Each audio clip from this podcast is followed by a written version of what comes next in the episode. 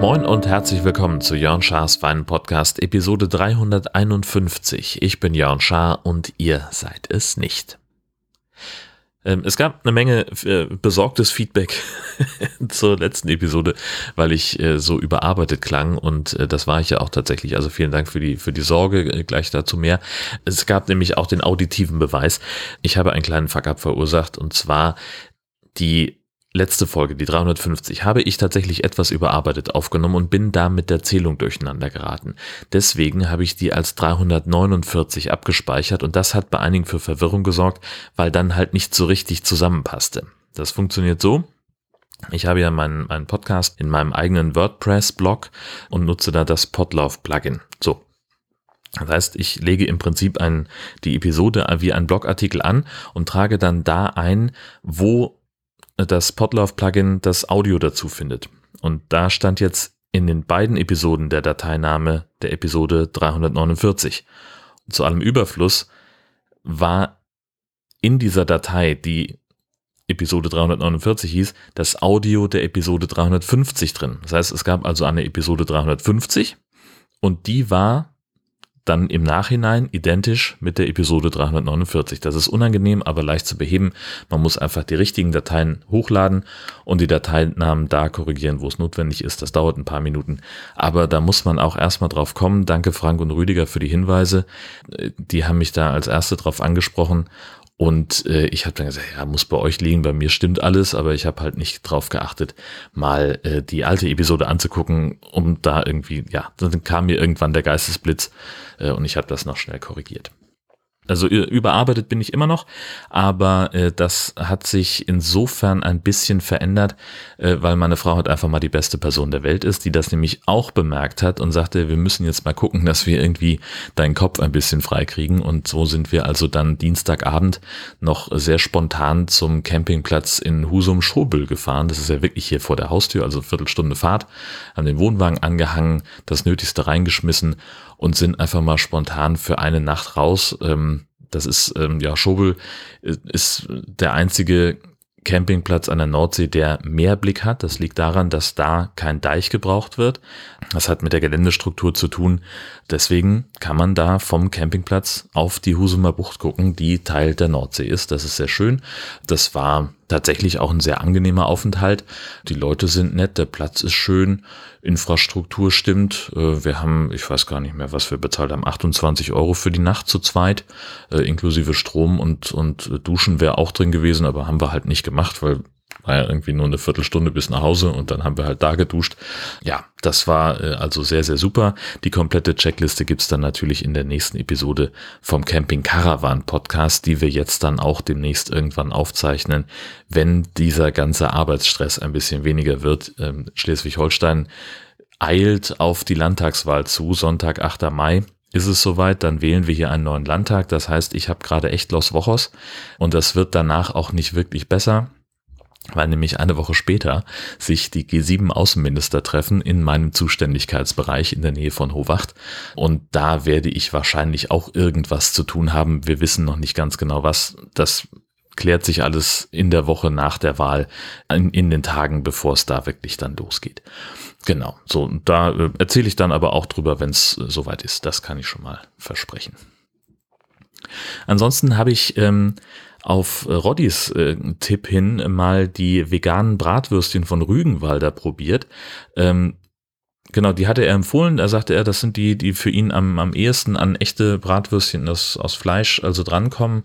Der äh, Pro-Faktor, den ich daran sehe, ist tatsächlich, ähm, das Zeug ist so authentisch wie Bratwurst gewürzt, dass du im ersten Mund-Nase-Kontakt wirklich so ein authentisches Gefühl von, ich stecke mir jetzt eine Bratwurst in den Mund hast. Äh, das ist also schon mal sehr, sehr gut gelungen. Ähm, dann kommt dazu, äh, dass äh, jedes dieser Würstchen einen Weight Watcher Punkt verbraucht, im Gegensatz zu, ich glaube, drei zu denen, die die äh, verbrauchen, die ich sonst immer kaufe, die dann eben nicht von Rügenwalder sind.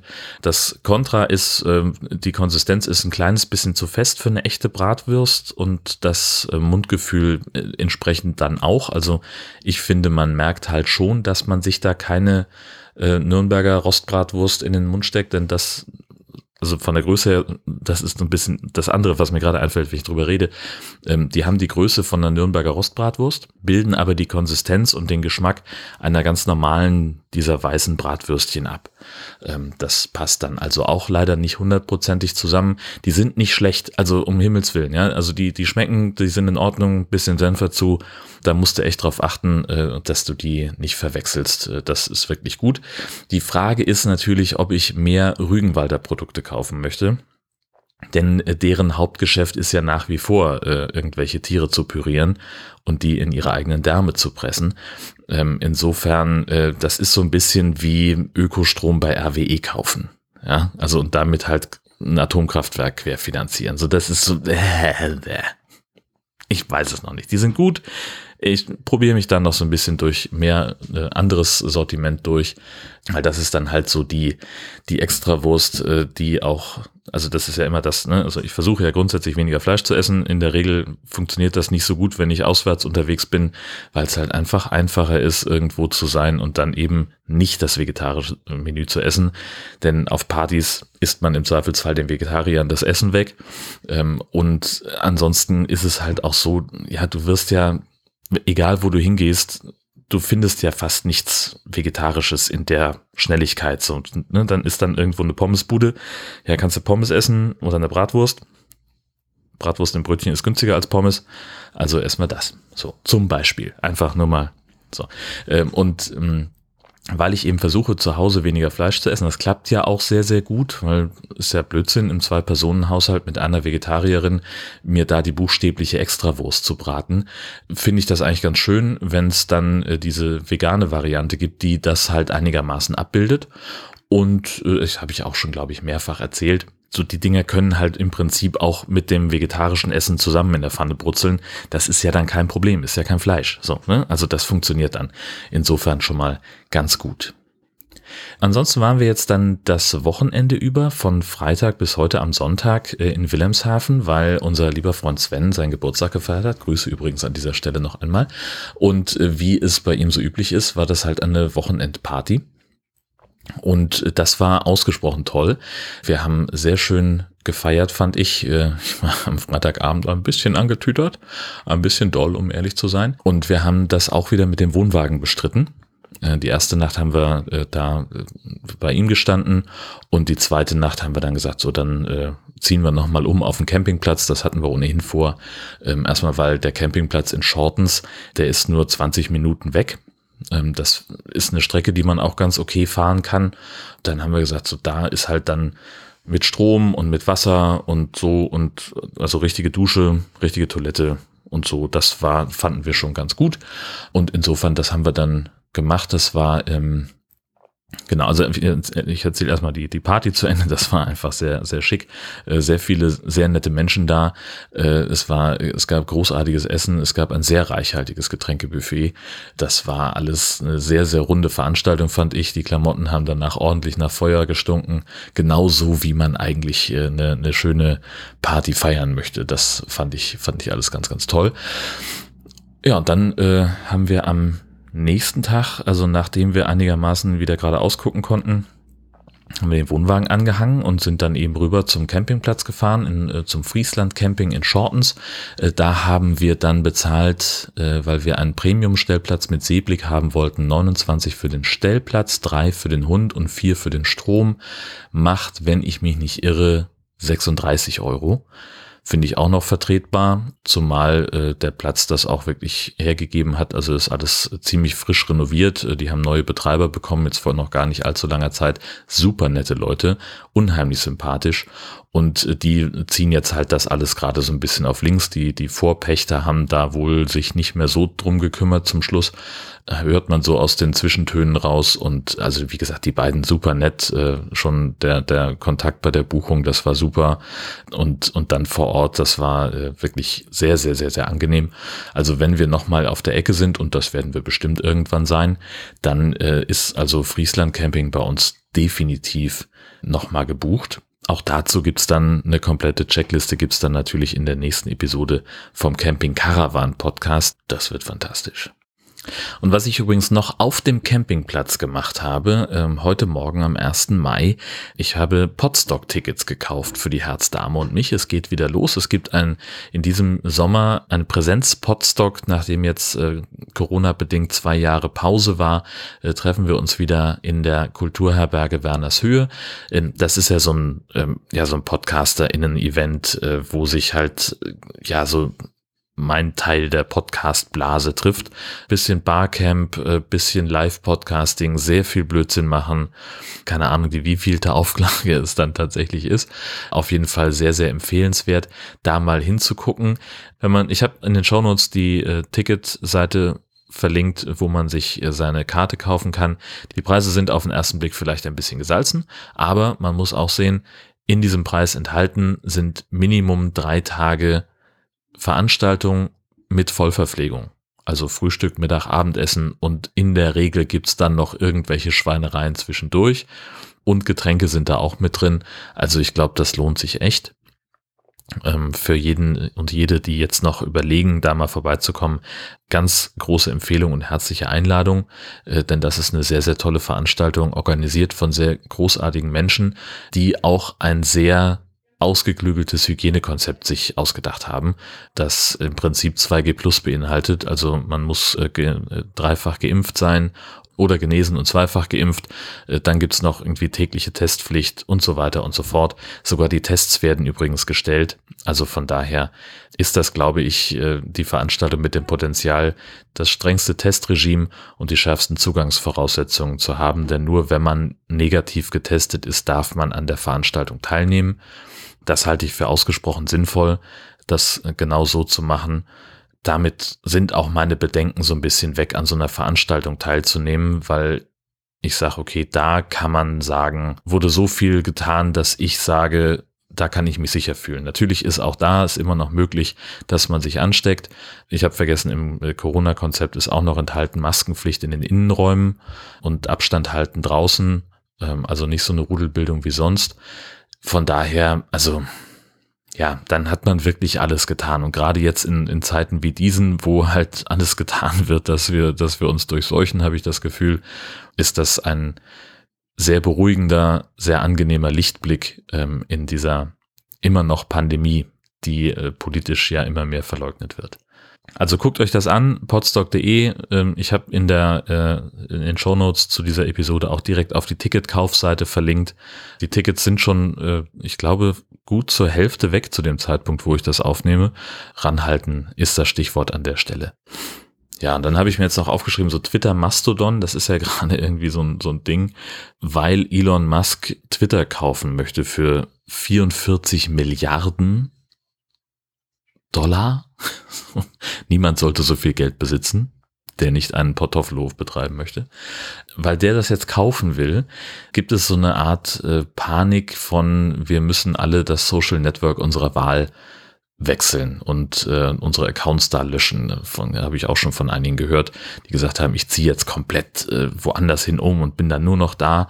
Und im Augenblick gibt es ja nicht so richtig viel Zeug, was irgendwie für Erwachsene funktioniert. Also es gibt ein paar Menschen, von denen ich weiß, sie sind bei TikTok. Mir ist das zu stressig. Instagram und Facebook äh, ist alles sehr böse. Und deswegen rennen jetzt ganz viele rüber zu Mastodon. Ähm, ich bin da auch schon seit einer ganzen Weile Mastodon ist äh, sowas ähnliches wie Twitter vom Funktionsumfang her, aber es funktioniert anders, nämlich dezentral. Das ist tatsächlich etwas, das dann für ein bisschen Verdruss sorgt bei vielen, die darüber wandern, weil es halt nicht so flüssig läuft. Es funktioniert so, äh, jeder kann im Prinzip so eine Mastodon-Instanz aufsetzen äh, kann also sein eigenes Social Network bauen. Das wäre relativ witzlos, wenn sich diese Instanzen nicht untereinander unterhalten könnten. Und das tun sie auch. Es gibt dann noch nicht nur diesen einen Dienst, es gibt auch eine Entsprechung von Instagram und von was weiß ich was noch alles, äh, eine ganze große Liste von Diensten im Fediverse, im, im föderierten Universum. Diese Instanzen werden halt nicht von 44 Milliarden Dollar Konzernen geleitet, sondern im Zweifelsfall, also von der Instanz, auf der ich bin, weiß ich, es sind halt zwei Privatleute, die das hobbymäßig nebenbei machen, sprich neben ihrer normalen Arbeit und von ihrem eigenen Geld. Und dann kann das halt mal passieren, dass da was nicht ganz genau so funktioniert, wie man sich das vorstellt. Und wollen wir ehrlich sein, so wirklich sofort intuitiv bedienbar ist das auch nicht immer. Das liegt aber nicht an der Instanz, auf der ich bin, sondern am Mastodon insgesamt. Das ist halt auch so ein bisschen von und für Nerds gemacht. Ja, mein Gott, es ist, man, man muss das beobachten. Ne? Also ich bin jetzt, ich bin sowieso schon eine Weile da, vernachlässige das immer mal wieder, äh, auch meinen Mastodon-Account äh, zu bespaßen habe ich jetzt wieder ein bisschen mehr mit angefangen und ja, also die Erfahrung zeigt ja, äh, dass diese Migrationswellen von relativ kurzer Dauer sind. Ähm, ja, ansonsten, also äh, man kann sich da umgucken. Ich werde nochmal irgendwie so eine Liste von Instanzen äh, verlinken. Es gibt unfassbar viele, die auch zum Teil thematisch sortiert sind. Ähm, dann muss man immer so ein bisschen gucken, welche Instanz spricht mit welchen. Ne? Es gibt auch welche, wo, wo es ungestraft möglich ist, ähm, illegale Inhalte zu teilen aus dem kompletten Spektrum der Illegalität. Und es gibt Instanzen, die das erlauben. Und daraus folgt aber auch, dass es Instanzen gibt, die sagen, mit denen wollen wir nichts zu tun haben. Und dann kann man also nicht hin und her posten. Und, und wenn der, also wenn, wenn ich jetzt auf der einen Instanz bin und äh, Gesche wäre auf der anderen, dann könnten wir uns dann nicht unterhalten, weil dieser Austausch dann eben von Admin-Seite abgeschaltet wird. Das ist so ein bisschen die Kniffligkeit an der ganzen Geschichte. Ähm, und wie gesagt, es wird von, von äh, Privatleuten hobbymäßig in der Regel betrieben. Das muss man wissen. Ähm, ich verlinke da mal ein paar ähm, Hinweisseiten, wo man sich da ein bisschen reinfuchsen kann, wenn man das denn möchte. Ich persönlich glaube, wer jetzt noch keinen Mastodon-Account hat, und mit Twitter zufrieden ist, der kann sich das ganze Spiel auch noch mal so sechs bis acht Wochen angucken und dann entscheiden. Weil ich glaube, dass die Leute, die jetzt wirklich ihren Twitter-Account abschalten und komplett zu Mastodon hin migrieren, das wird die absolute Minderheit sein. Und von meinem eigenen Nutzungsverhalten weiß ich halt, ich bin auch schon echt gerne bei Twitter. Ich bin da seit, im Sommer werden es 13 Jahre. So, das ist halt so ein bisschen mein Wohnzimmer geworden. Und das lasse ich mir halt von so einem Egomane Milliardär nicht kaputt machen. Und äh, mein erster Schritt dazu war, ich habe jetzt erstmal Elon und Musk und Elon Musk als Begriffe stumm geschaltet und noch so ein paar Abwandlungen davon, damit ich halt nicht zu sehr davon genervt werde. Und wenn das ist ja das Schöne bei Twitter, man kann sich ja seine Timeline selber zusammenbauen. Und das gilt natürlich für alle Social Networks, ne? aber bei Twitter funktioniert es halt auch sehr, sehr gut über Stummschalten, Blockieren und so weiter und, und ähm, Wörter ausblenden oder Hashtags. Und so findet man dann auch ein ganz okayes Twitter-Erlebnis und wichtige Sachen erreichen dich so und so. Äh, da kannst du dich gar nicht gegen wehren. Wie gesagt, funktioniert auch bei Mastodon. Auch da kann man sehr toll filtern. Das ist alles ganz, ganz schick. Aber wie gesagt, wer jetzt noch nicht da ist, der muss auch nicht ganz sofort dahin. Man stirbt nicht dümmer, wenn man das nicht macht. Und man verpasst auch erstmal nichts. Weil letztlich das, was im Augenblick auf Mastodon passiert, ist, dass ganz viele Leute sagen, hallo, ich bin neu hier, ich bin äh, die und die und ich mache das und das und ähm, ich würde mich gerne mit netten Leuten über dies und jenes austauschen. Im Augenblick ist es noch so, dass da so ganz viel Spieltrieb ist und dass es, ähm, dass die Alteingesessenen manchmal scheint mir das so ein bisschen überfordert sind davon, wie viel Interaktion da jetzt auf einmal stattfindet. Aber dass die Leute, die neu hinzukommen, durchaus freundlich aufgenommen werden und äh, es gibt ganz viele Hilfestellungsartikel und auch diverse Accounts, die neuen Menschen Hilfe anbieten, äh, um sich zurechtzufinden. Also da ist schon, also man kommt da schon ganz gut rein, denke ich. Die Stimmung ist so ein bisschen wie Twitter 2009, habe ich das Gefühl. Das ist gerade irgendwie alles so ein bisschen, naja, wir spielen damit noch so ein wenig rum. Ja, und man kann das, glaube ich, erstmal nur beobachten und dann muss man irgendwann für sich selber entscheiden, ob sich der Wechsel lohnt oder nicht.